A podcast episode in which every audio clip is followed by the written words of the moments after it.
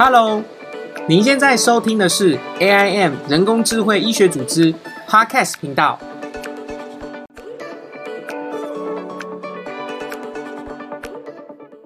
Hello，大家好，欢迎大家来参加我们的 AIM OKSC 第二集哦。那我们这次的主题哦是污染铺路与健康资讯之视觉化。那我们这次很荣幸哦可以邀请到郑雅云博士。我简单介绍一下雅云学姐的一些背景哦。那雅云学姐，呃，主要是在北医公共卫生学士取得硕士学学士学位之后，便前往成功大学的环境医学研究所攻读硕博士。那在顺利取得博士学位之后呢，就留在成大做博士后研究员。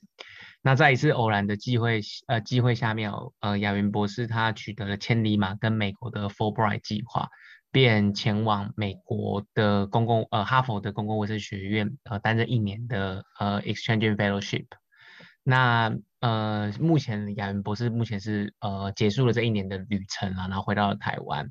那我们今天很荣幸哦，可以邀请到雅云学姐来分享一下自己的研究主题啦。那它的主题包含了台湾肾脏病跟水污染之间，不管是用视觉化或是呃用统计的方式哦来探讨它的。相关性。另外，我们也会邀请雅云学姐分享在哈佛的旅外经验。掌声欢迎雅云学姐。嗨，谢谢大家好，就是就是也很荣幸来参加这个 podcast 的节目。那呃，那我大概呃讲一下我为什么会开始想要做这个资料视觉化哦。嗯哼嗯哼。那嗯，因为我大概在十二年前的一个研习会，应该十年前，十到十二年前左右。那呃，我蛮喜欢去参加一些国外研讨会。那其实我觉得就是国外，就是包括就是一些国际的研讨会啊，像我最常参加的是 ICEE，就是国际环境流行病学会。那我当时就是在那个呃研讨会都会看到一些国外比较新的大家。正在研究或正在准备发表中或发表前的一些资料，然后或者是分享，那包括就是 oral presentation 或 poster。那我那时候看到有人发表，然后并且他当时的会场期刊是 EHP，在我们这个工工位领域就是蛮前卫前端的，就是 top 级的那个呃 journal 嘛。那呃就有人发表了，就是呃。探讨一些皮肤癌啊，或者是说呃跟经纬度的关系，那他们就是可能用地图化或 G S 的界面去呈现这样子的数据。那甚至就是我那时候刚好听到有人在 G S 的分享是说，就是呃吃巧克力或者是诺贝尔奖跟那个经纬度啊，或者是地球上在哪一个地区哦，吃巧克力跟得诺贝尔奖的相关性，就是等于说呃很多东西好像可以就是用。图形化界面来呈现，不管环境铺路，或者是说一个疾病的铺路情况，我觉得就是我那时候十几年前看到是觉得哦超酷炫，就是而且会让我觉得一目了然，就是哎风险高的地方在这边，或者是说环境污染铺路高的地方在这边这样，所以这开启了我想要用视觉化呈现去做研究的一个呃 idea 这样。了解了解，可是当时在呃，不管是去参加呃 ISEE 的时候，那时候在北医应该，因为假设是十几年前，那时候在北医应该比较没有像是 coding 的技巧。但是我在想说，视觉化这种东西，它其实是非常讲求，不管是 mapping 或者是呃 geocode 的 processing，它可能都会需要一些软体啊，或者是写程式的背景。那那时候是怎么去克服这个问题的？哦，其实十十几年前我已经在成大了，成大硕博，了解。硕博时间，所以其实那时候我们那边成大当时是有买 Agis 的软体，然后并且呃成大是综合型的大学嘛，所以呃我其实就跨领域去修了都计啊或测量所的一些呃 GIS 或者是地理资讯系统相关的课程，那。鉴宝资料库也是在这近十年就是非常夯嘛，所以我就把这些东西通通结合在一起，就是像你说的 mapping 或 coding，就是它在 GIS 的界面上面就是会运运用非常多，就是包括 zip code 啊，或者是说它的居住的乡镇区位啊，或甚至经纬度或 X Y，我们把它点到地图上去，就是可以看到一个疾病或环境暴露的热点，就是我们所谓的哈哈 spot 这样。嗯哼，嗯，了解。那那时候，因为学姐你主要是在呃水污染嘛，那比如说像现在。呃，因为我有看过蛮多 EHP 的 journal，因为它其实是真的蛮，就是 environmental health perspective 这个 journal 它其实蛮大的。那但我看过蛮多都是比较探讨就是空气污染，因为空气污染其实好像前几年好像 PM 二点五那个好像蛮蛮夯的啦。那你那时候怎么会想要选择就是呃水文方面的这个研究这样子？哦，说到这也是非常有缘啊，我从大学跟着那个。呃，指导老师做大专生国科会，那时候是大专生计划，然后一直到博士，呃，硕博士，然后博后，然后甚至我到 Harvard 做的，通通都是 arsenic 跟水污染的相关，就是其实就是做了这样应该有十五年吧，就是因为我真的我跟的这几个老师他们的。呃，专长跟他们手中的 bird 呃课后或 data 是在研究啊，或者是 hospital base，全部都跟那个 arsenic 相关，这样。嗯哼哼。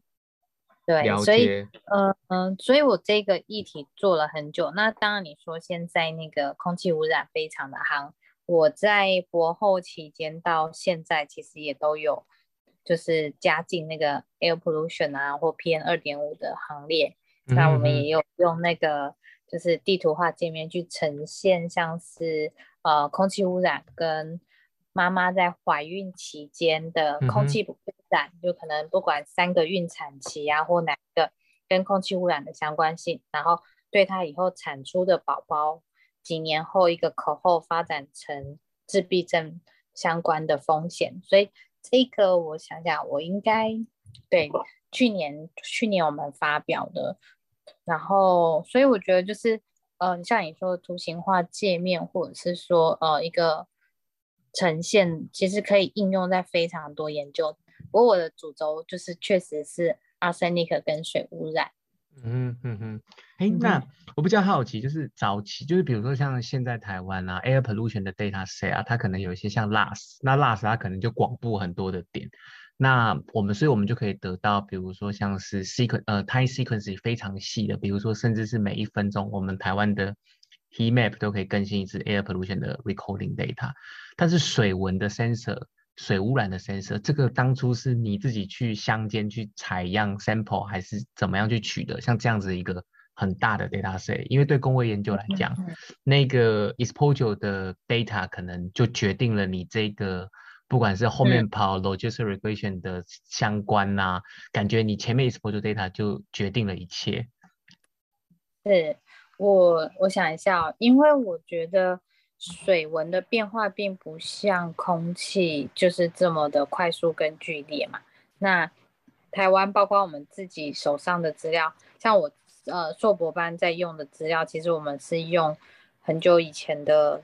台湾省政府的，就是。环保署就是那时候环境什么处的，它的呃地下水的量测的资料，那可能包含了陈建仁老师那个年代有在做的调查，大概至至少二三十年前的资料。那那那个时候他们是在那个全台湾，就是那时候的自来水尚未普及之前，他们是采用那个饮用水的水井，然后一口一口去量测，然后。他们在喝的那个浓度，然后可能 repeat measurement。那所以当对当时在喝的那个时代的人民来说，他们没有其他的取代的自来水源，或者是矿泉水、保特瓶啊，或者是他们就是只能喝那个地下水。那所以我们我在做的研究，自己在硕博士做的研究是，呃，顺那些民众或者是那些人民有。铺路到就是他们一定得喝水嘛，除非他们去取溪水啊、山泉水，就是不然大部分附近有水井的民众，就是基本上都会喝地下水或者是井水。那所以我在做的研究方面，我会限制说，呃，我像是健保资料库两千年的健保档，我会呃顺说四十岁以上的民众，嗯，那他们可能在两千年他们如果已经四十岁，那在三二三十年前，他们基本上大部分都有喝过地下水。那除非台北市是地啊地下水普及的比较早的地方。嗯那呃，这个是我当然我觉得这也是一个研究限制啊。那像你说，就是那另外的话，地下水跟那个土壤的防治环保署大概每年会采样，就是每一个地点去 sampling 几次，但它不会像是就是 air pollution，你说像是有到秒的数据，或者是说很 frequent 的的 measurement 这样。嗯哼，嗯，了解。所以它其实就是，呃，它可能还是 annual base，但不会像 air pollution 这样可能是 mini base，它可能它但还是会有一个 sampling 的动作这样子。了解。对，就是呃，如果要做到 personal 的采样的话，像我在哈佛老板的 data，它基本上是用家户和个人的采样，就是呃，我跟我在哈佛是跟公共卫生学院环境卫生研究所的大卫 David Christiani 那。他的那边的资料就是在孟加拉，然后是做家户采样，然后有量测就是水井啊，然后个人的尿液中跟血中砷或重金属的浓度。那这样子的资料的话，就是比较会花钱花时间，然后但是我觉得建立的至少是一个 personal 的 measurement 这样。嗯哼，嗯哼，了解。所以那讲到这个就是。可以刚好顺便做一个对比啊，台湾台湾可能因为早些年前使用地下水，所以可能会有一些砷中毒啊，或是一些重金属中毒，就是学姐可能那时候在研究的。那在美国呢，美国它这方面的这种 mindset 或是这种呃 research topic 也是很多人重视的嘛？还是因为我我在想台湾比较像是农业的，台湾那时候啊早期可能比较像农业的国家，所以。饮用地下水感觉是比较普及的，但在美国是不是他们研究像这种，呃，污染水污染的是另外一种不同的方向，还是也是大概是在农业上的用途？他们的水污染会比较偏另外一个方向。那如果你说要到那个 heavy metal 或者是说呃 arsenic 的污染的话，他们都大部分都去那种。呃，孟加拉或者是其他比较落后国家，有还有现存就是非常严重的这种国家去做采样跟跨国合作这样，所以呃，我记得的话，应该是美国的话，主要是一些呃氯氯啊，或者是说他们的一些其他的呃，可能来自水管或水库中或送水过来的过程中的一些呃。就是消毒的那些副产物的一些研究会比较多一些，跟开发中国家跟未开发国家比起来。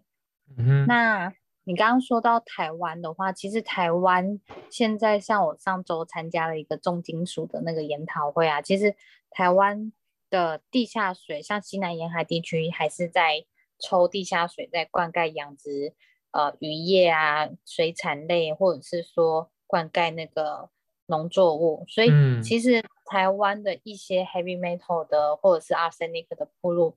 其实还是有少量慢性的在累积。所以这个问题，然后甚至说 heavy metal 影响了土地之后，他们的这个富裕的情况，或者是说他们之后慢对人民慢性累积这个情况，其实还是持续在发生。虽然没有那些落后国家这么严重，但是我觉得。其实，在台湾还是值得关注啊。对，因为学姐你在二零一七年的时候有发表一篇哦，那当中的地图里面就显示出台湾西南沿海或宜兰地区，他们其实 heavy metal 的 accumulation 好像就是呃 EG 呃对，就是 high arsenic exposure 的 area，那包含了西南沿海跟宜兰。那我在想，这些地方应该都是当时就是其即使是现在了，也还是有在抽地下水的地方嘛。那他们对于那地方的呃肾脏病的影响是，就是你有发现是有显著差异的嘛？所以意思是说，就是如果是来自于那边的农作物，或者是来自于那边的水产养殖业的产农产品，可能都还是会有机会夹带着高浓度的污染嘛？类似像这样的说法，还是会有。然后呃，我想一下哦，就是像我的两篇，一篇是你刚刚说二零一七那个，呃，我做是呃肾脏病，它的肾功能快速恶化，就是 rapid progression，它每年的 eGFR decline 大于五的 unit，那就代表说它功能衰退的相当快。那另外一篇二零一八年呢是做 ESRD 的发生，嗯，去掉它以前的盛行个案，我们去追踪它新发，所以那。当然，我们看到的是跟深铺路、高深铺路之间有一个非常显著的相关，但这不是我们直接去量测或 personal 的 measurement，所以我们就是只能说是统计上的相关。然后那但是多个研究都有这种发现的话，一个当然我们就是怀疑它的那个地下水，就是或饮食或者是空气 air pollution。但是我觉得如果连宜兰那边都有，那我们就合理怀疑说。诶，可能是真的灌溉养殖，或者是水，还是有一个风险跟那个存在这样。嗯嗯嗯，哎，是这个 heavy metal 在台湾的地下水才这样，还是在孟加拉那边会更严重？还是说这个很不一定？就是算是是台湾的 characteristic，就是只有台湾的地下水有含那么多砷，或者含那么多铅之类的，还是每个地方它其实金属都差不多？没有没有，就是一样是看土壤或水质状况。那你刚刚讲到一个就是孟加拉嘛，那孟加拉那边其实它的浓度更高，而且它的就是涉及的，就是会摄取到这个高浓度的 population 更更多更多。那我呃，因为我之前是没有在做土壤富裕或什么，但是我上个礼拜刚好听到一个呃重金属的那个他们在讲土壤的部分。呃，他们比较有趣的是说，其实我们没有办法避免去呃使用地下水灌溉，因为呃可能如果地呃自来水不足的情况，或者是我们还是得用一些替代水源或替代方案。那呃其实他们就是像环境工程啊，或一些工程改造，他们很有趣的是，他们做了一些就是发呃找到特殊品种的稻米或者是农作物。它对于吸收 heavy metal 或者是各种特定的呃，像 arsenic 来说，它对于吸收的效率会差，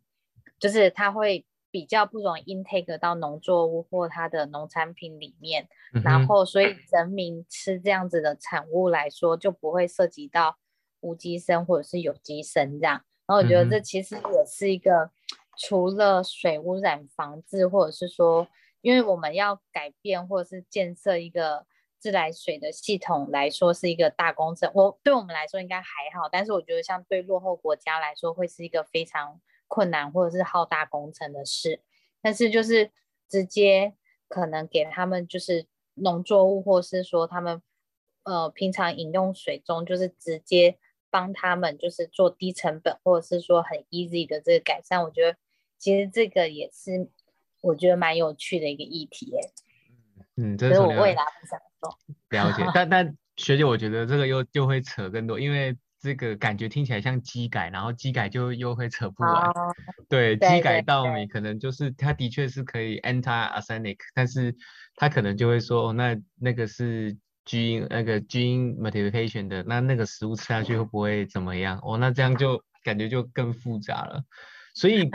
如果说假设真的要 real time 的，就是 immediately apply 在西南沿海的这种呃重金属污染的话，目前最经济实惠的方法就是改善地下水水质吗？还是说就是要在每一个灌溉前面又多加一些 filter 之类？但是感觉加 filter 好像也有点不切实际，想听听看学姐对于这种的看法。哇，这真的就是跟环境工程有关了。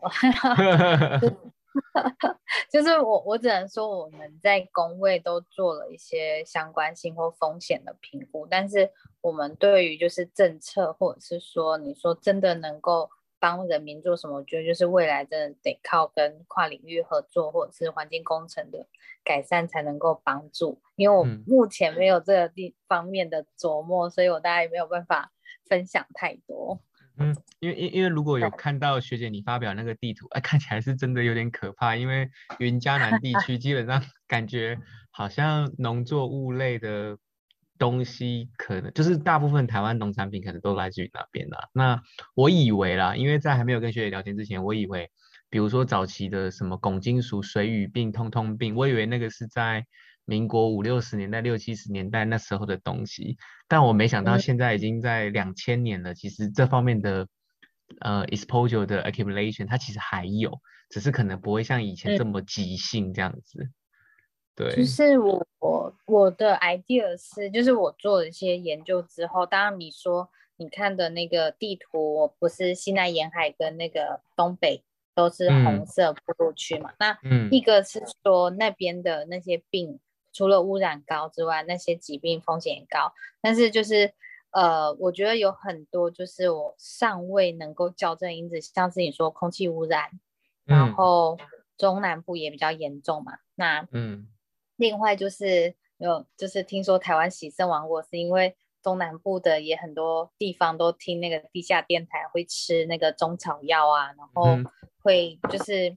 呃他们的一个生活习惯跟什么，我觉得就是没有办法说完全在资料库里面去扛做这些 factor，所以我觉得除了水污染之外，我觉得真的有很多很多我尚未能够扛做，但是我觉得。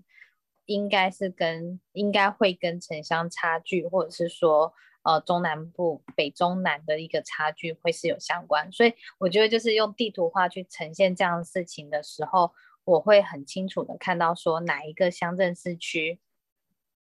疾病高或风险高，我应该要抗胜，或者是说我应该可以建议就是政府机构去做一个介入或调查，这样嗯更进一步调查就这样。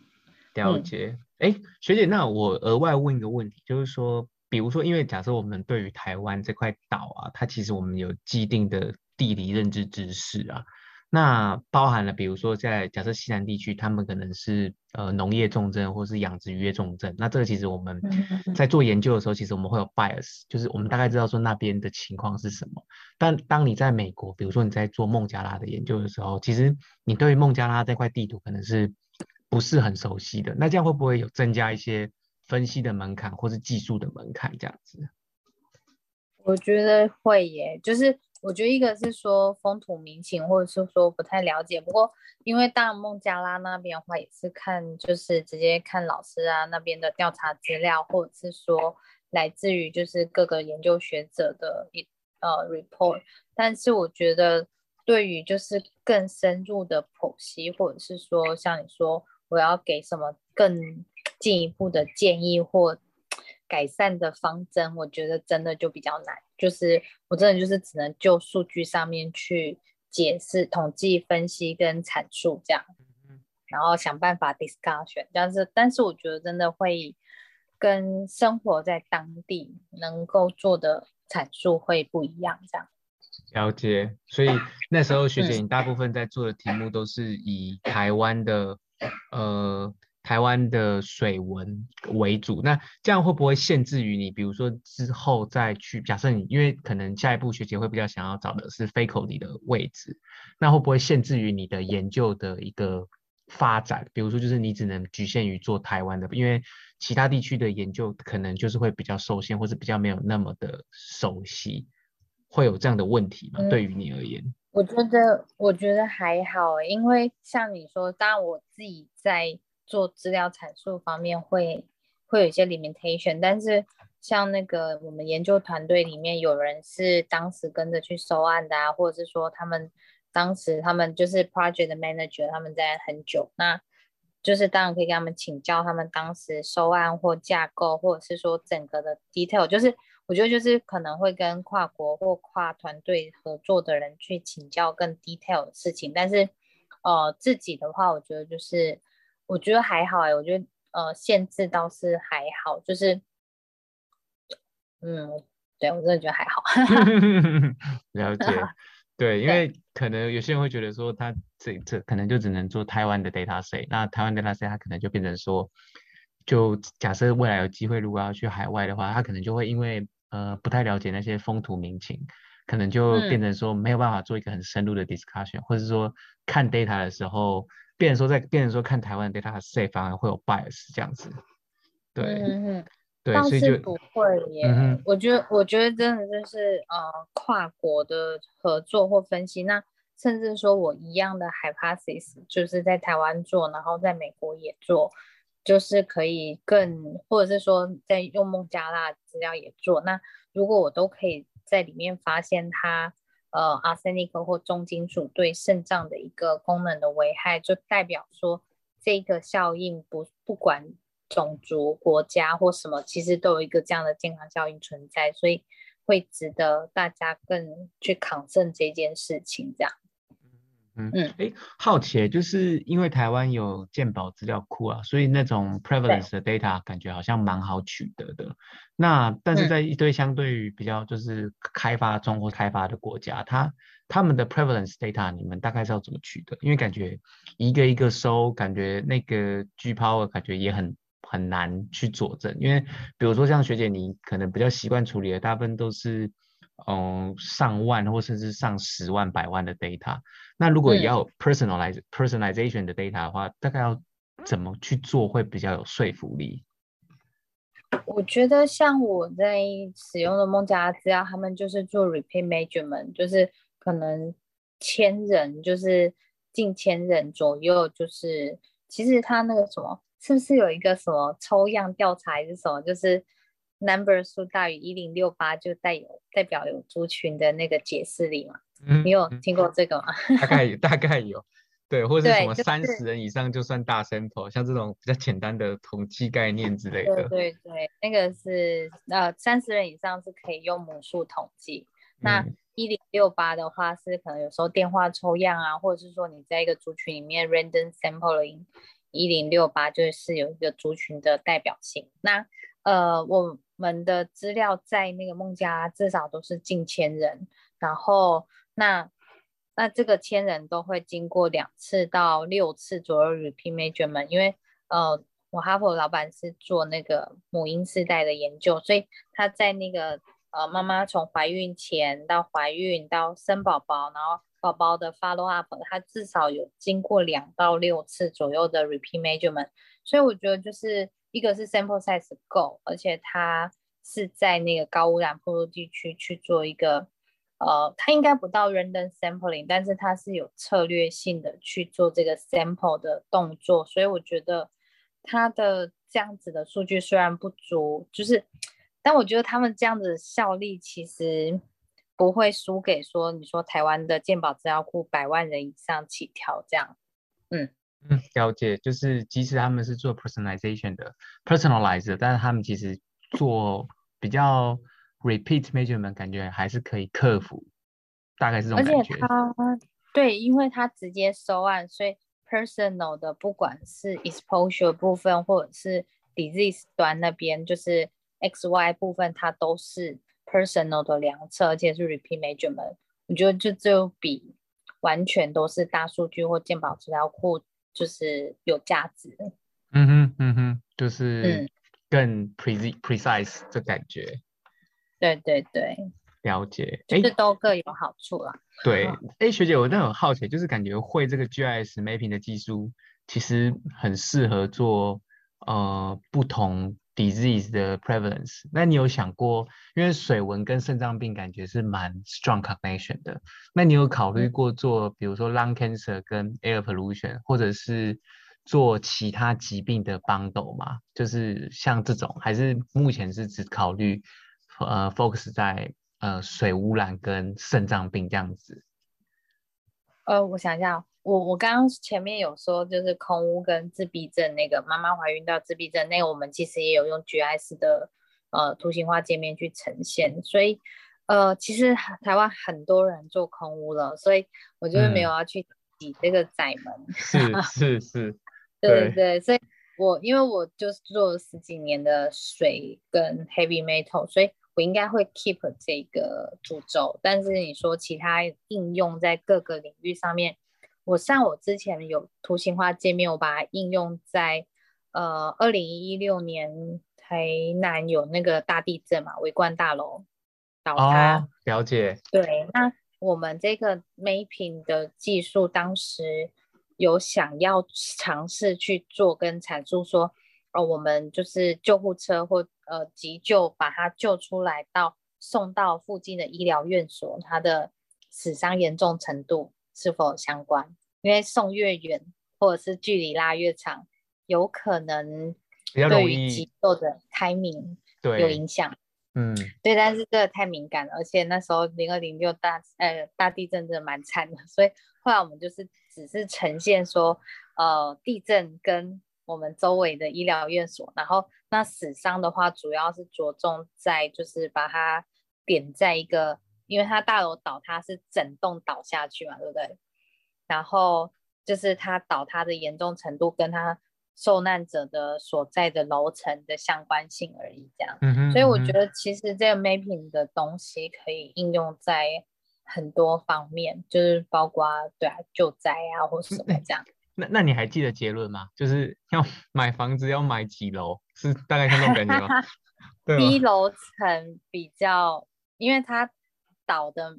整个它平面倒下去，低楼层的受伤的死伤的程度比较低啊。我们那个围观大楼分析出来的是这样哦。哈，可是现在买房子是高楼层比较贵，对不对？好像是，好像是景观好嘛，空屋也比较少。对啊，感觉这个可以撼动房价，感觉这个研究。但是我，但是我觉得是因为围观大楼本身建筑的问题。哎，我们好像这不知道适不适合谈。没没没关系啊，没关系，都可以，我们随便谈。我觉得应该是那个建商不会来听。本身本身有有一些建筑上的一些缺失，所以有可能造成这样。那我觉得现在的房子，我记得在盖，好像有一些什么防震系数啊，或什么，好像都甚至一些防震的材料来说，都都做的相当好。哎，新的九二一之后的，好像都有一些比较严格的规定。嗯，那那一栋是在九二一之前盖的。哦，原来，所以他得到结论就是不要买太老的房子。对，哎，他没有设计，这又是 另外一个议题了。真的。对，但但我觉得，我觉得汇聚 IS mapping 感觉很多可以应用的场域，就对对对啊，因为感觉地震也可以。那你有做过 income 吗？比如说收入跟收入这个好像没什么好做的。就是收入，我们顶多就是在健保资料库去把它当做一个社会经济地位 SES 的一个 factor 去校正。那呃，像你说 GIS 那些可能会卫生政策会用会用比较多，这个在城乡差距啊、收入啊，或者是呃不平等的一些研究、社会福利不平等的一些研究上面会。嗯哼，嗯哼，会会这样使用，对对对，因为是，对啊，我因为我假设就是假设，如果我会使用这种地图 mapping 的话，感觉感觉可以用来去回归，就是因为我我因为我之前在做，我之前有看过人家做那个 air pollution 的时候，他其实也有想要把它变成 GIS，但是他会去考虑一些，因为其实主要比如说像学姐你刚才讲的，呃。假设以水文来讲，每一个人的 exposure 就会决定于这个 outcome 嘛，就是因为呃 x 有点像是我们的 exposure，y 其实就有点像是我们的 prevalence。那怎么样让这个 x 变得很很完美，或是考虑到很多 factor，是感觉是工位人终其一生的目标了。所以包含了就衍生出很多不一样的，比如说像是在空气污染的话，可能包含这个土地类型啊，然后土地的。流，比如说车流啊什么的，像这种 main use model 都会用到。但我就好奇说，水文类会不会也有像这样子的一个 exposure model，像这种感觉？我觉得应该有，但是我目前我自己是还没有用到。像你刚刚讲的 land use regression 啊，或者是说像我之前是跟吴志达、成大的吴志达老师做一个合作嘛，那他就是 land use regression 啊，或 hybrid 啊，或者是他就是考量进很多。主干道啊，或者是说卫星影像量测，呃，土地绿化的情况或那个 blueness，就是绿化就是你家附近有很多树嘛，就是像大安森林公园附近的房价就会高，因为有绿有公园。那呃 blueness 的话是说你家附近有小河，然后就是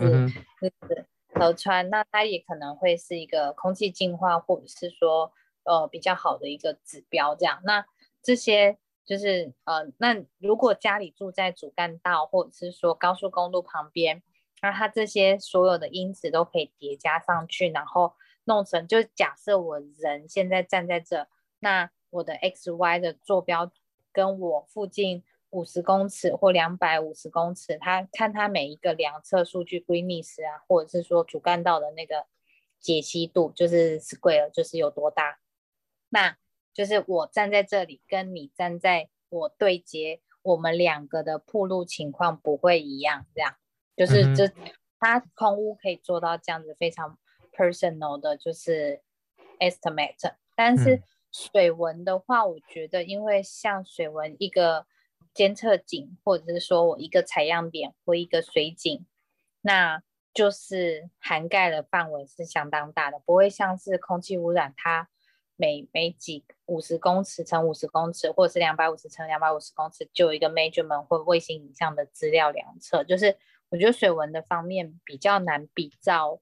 空气污染的这个 model 去做，但是我觉得一定可以，而且我觉得很多污染因子，甚至我觉得其实是可以像你刚刚说的 land use regression，我觉得甚至可以 combine 进 heavy metal 或水文量测的这些 data，去把它做一个 personal 的 hybrid 的 database 这样。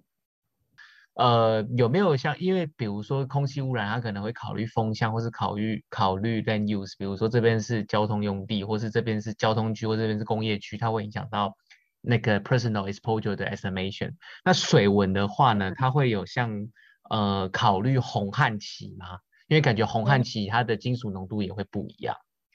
对，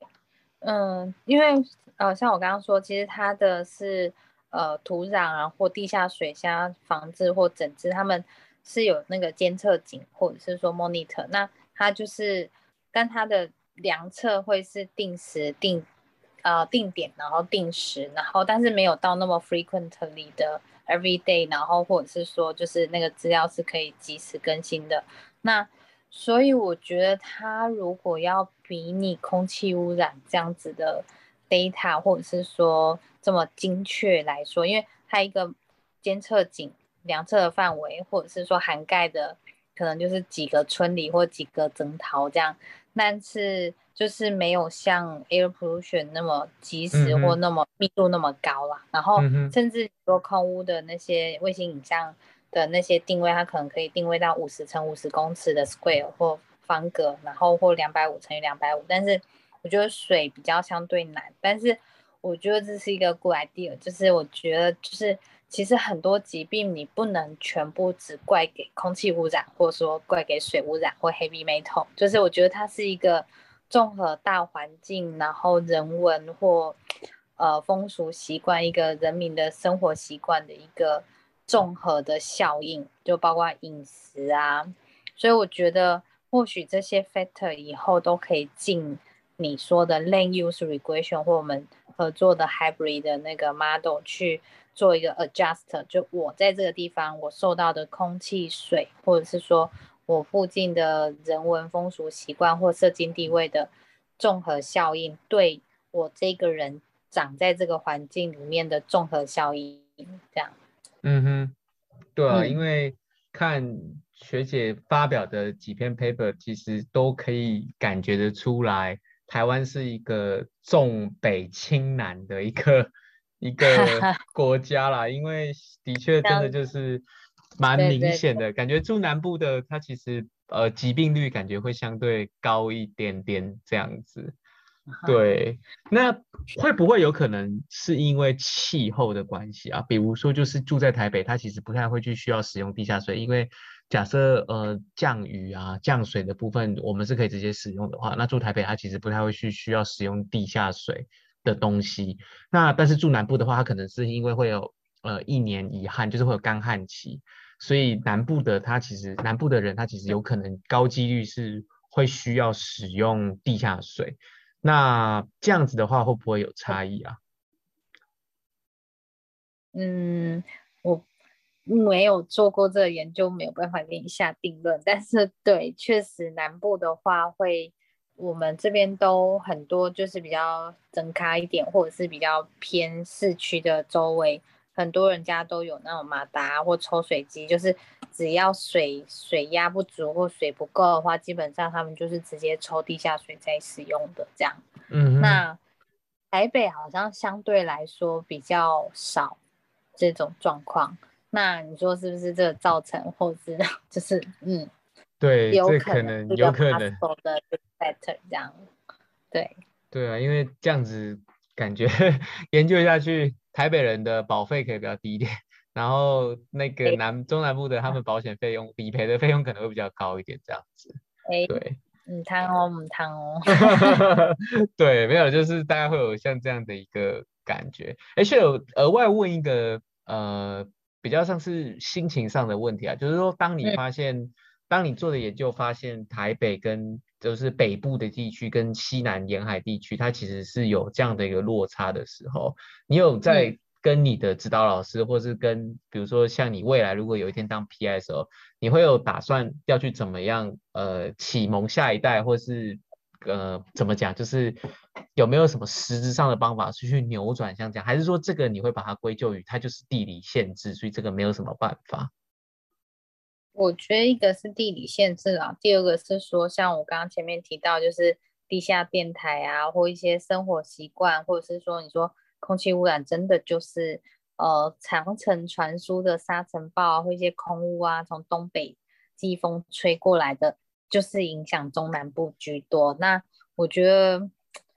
呃，以后再做的话，我觉得像是个人能够扛错的，像是你说吃地下电台那些啊，我觉得只能。可以的话，就是借有一些卫教啊，或卫福部一些电视宣传啊，或者是他们像现在 COVID nineteen 都找那种陈淑芳阿妈啊，就比较接地气一点的这样，就是希望公仔役，就是老中老年人或者是南部其实公仔业情况非常的高，然后所以就是我觉得就是尽量就借由卫生教育，或者是说真的就是。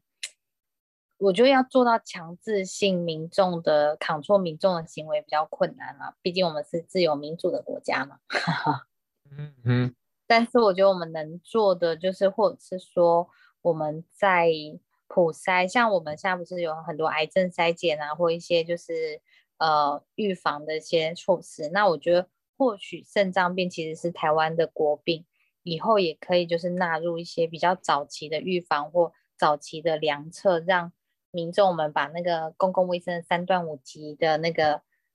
往前拉一点，就是让大家不要就免于疾病或免于重病这样。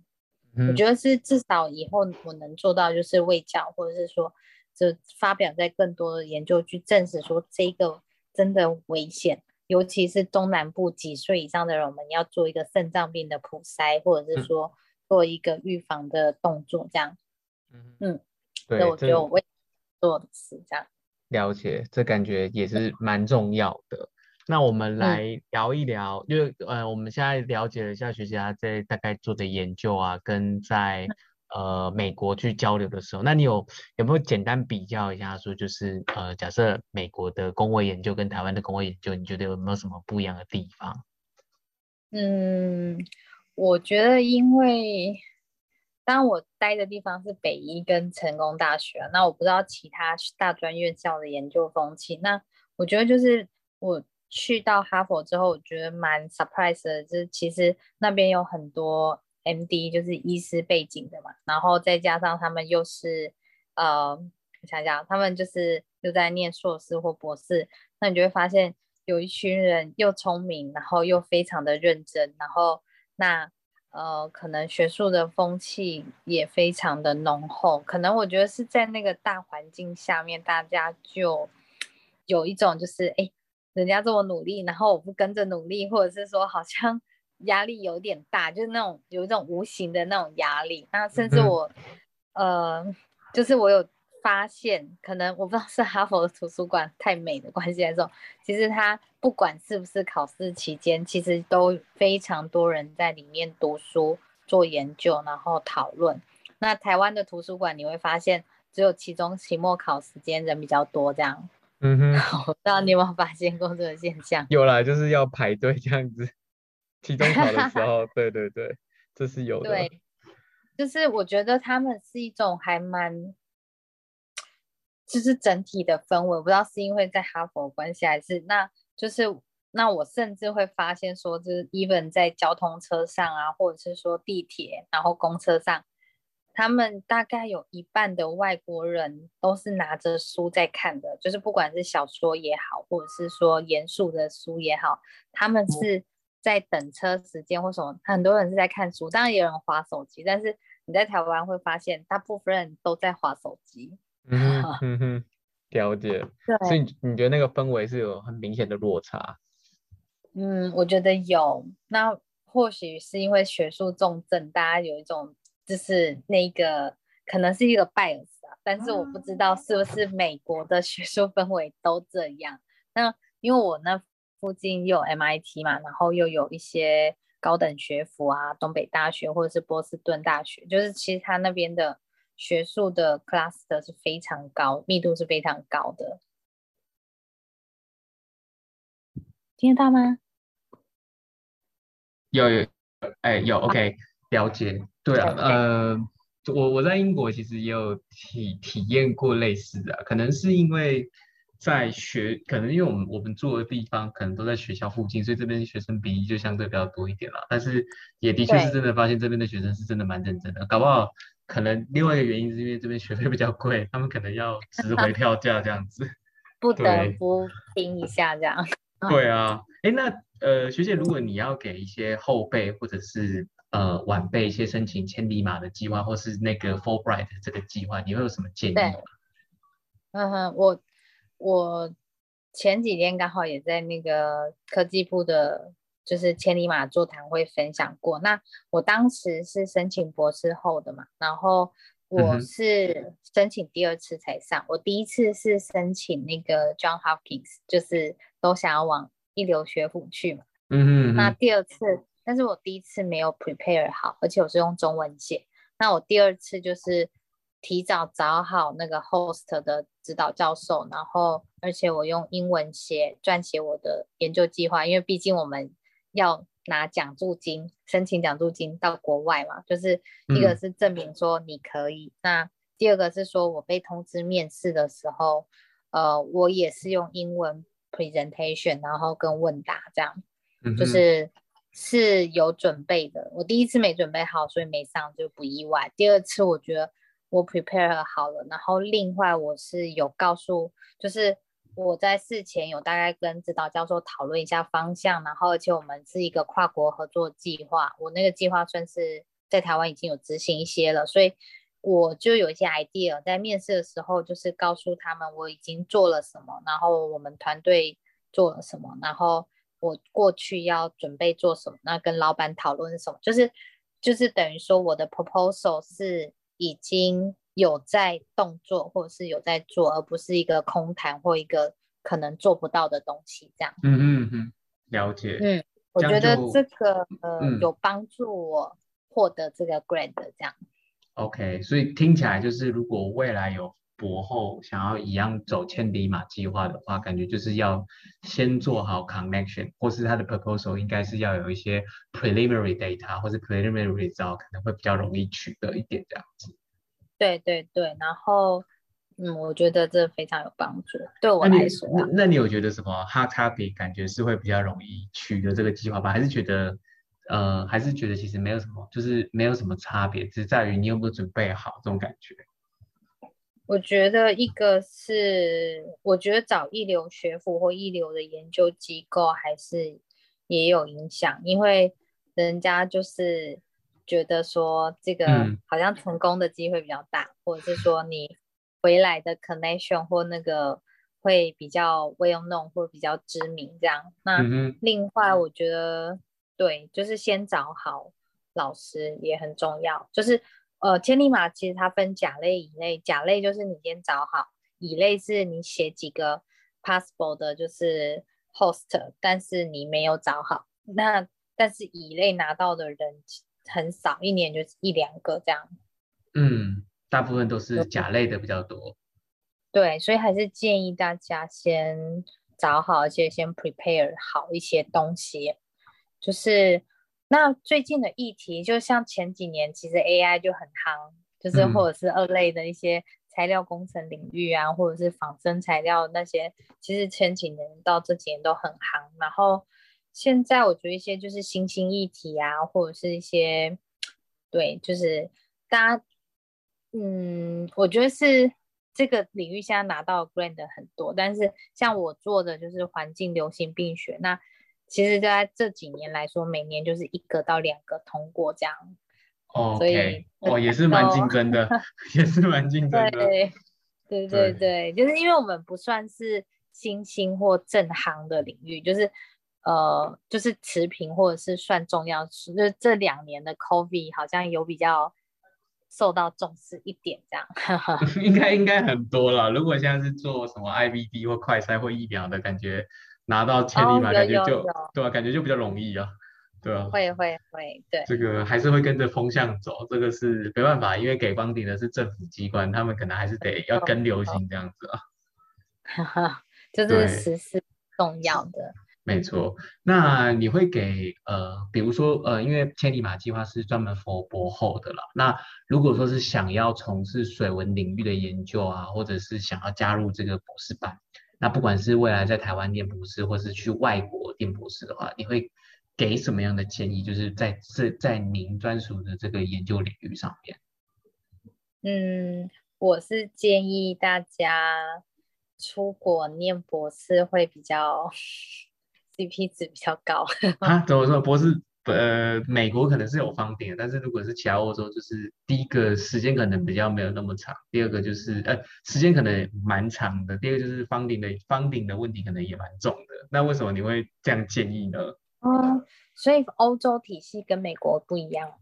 欧洲没有啊，像我也是拿台湾奖学金才过来的，但是我们这边欧洲，因为欧洲的比较短嘛，大概三到四年啊，但它其实不会像美国一样，有的话就会有房顶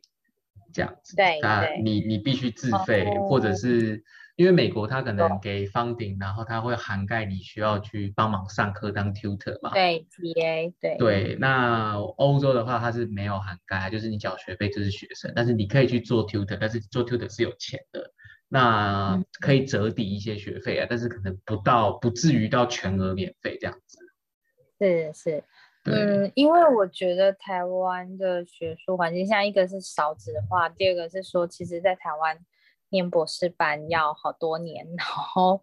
就是五年，至少四五年以上起跳啊。然后那当然，我觉得现在台湾的奖助金也有提高不少，然后让大家是至少生活无虞的。但是我觉得，呃，台湾的一个学术高教环境，或者是说你以后要找 faculty 或者是找 PI 的话，其实他现在很多学校。都要你有国外学历或经历，那倒倒不如你提早就出去这样。因为我因为我们我我知道现在要求国外学经历，一个是因为我们少子化嘛，所以我们招生其实后来很多大专院校招生都南向西南政策嘛，所以就是我们招了很多东南亚的一些学生，所以老师必须要有英文授课能力。那他这样子就变相的要求说，其实他有个。就希望你有国外学经历才好去教这些学生，这样。嗯哼嗯哼。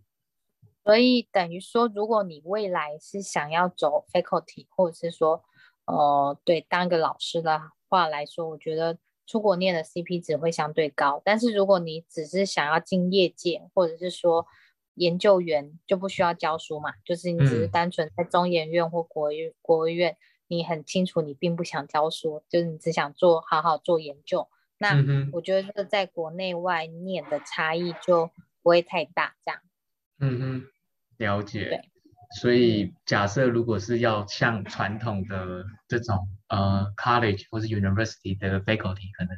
还是会建议要有出国经验，这样这种感觉。所以，但现在台湾，呃，学姐你那个领域的，我我觉得，因为念工位的人真的蛮多的，就那就更不用再去讲说做空屋的，因为做空屋的是真的蛮多的，所以感觉假设是那样研究领域要找教职，其实真的会很竞争，很竞争。所以，所以学姐你的下一步，你有大概要分享一下你的下一步吗？还是说这个就是先跳过这个话题？目前就是也是很多教职在面试或者是在 process 中，那等有好消息再跟大家分享。加等等上岸中。对啊，但但应该学姐你发表很多啊，所以应该不用太担心啊。就是感觉都，而且而且呃，我看都蛮有质量的，所以其实我我我倒是觉得蛮厉害的。谢谢谢谢，我就是继续努力，然后等有一天看那个可以从哪边爬上岸这样。OK，好啊，那我就预祝学学姐顺利这样子。那我们时间也差不多了，非常感谢呃学姐加入我们这个 AIN 的分享者行列。那有有关于空呃水文污染啊，或者是怎么样去做呃空呃回归的问题的话呢，我们都有学姐的联络方式。如果听众们你对于呃学姐的研究，或是对于学姐的经历呢有非有有兴趣的话，也都欢迎联络我们粉丝专业，我们都会帮你转达给学姐，然后让你们去建立更好的内部 connection 这样子。那再次谢谢你的收听，然后我也再次代表 AIN 感谢雅云学姐她无私的分呃分享。那就跟大家说声再见喽，拜拜。OK，拜拜，谢谢大家。如果你喜欢我们 AIM 人工智慧医学组织的节目的话，那欢迎订阅我们的频道哦。期待在下一次的活动看到你们，拜拜。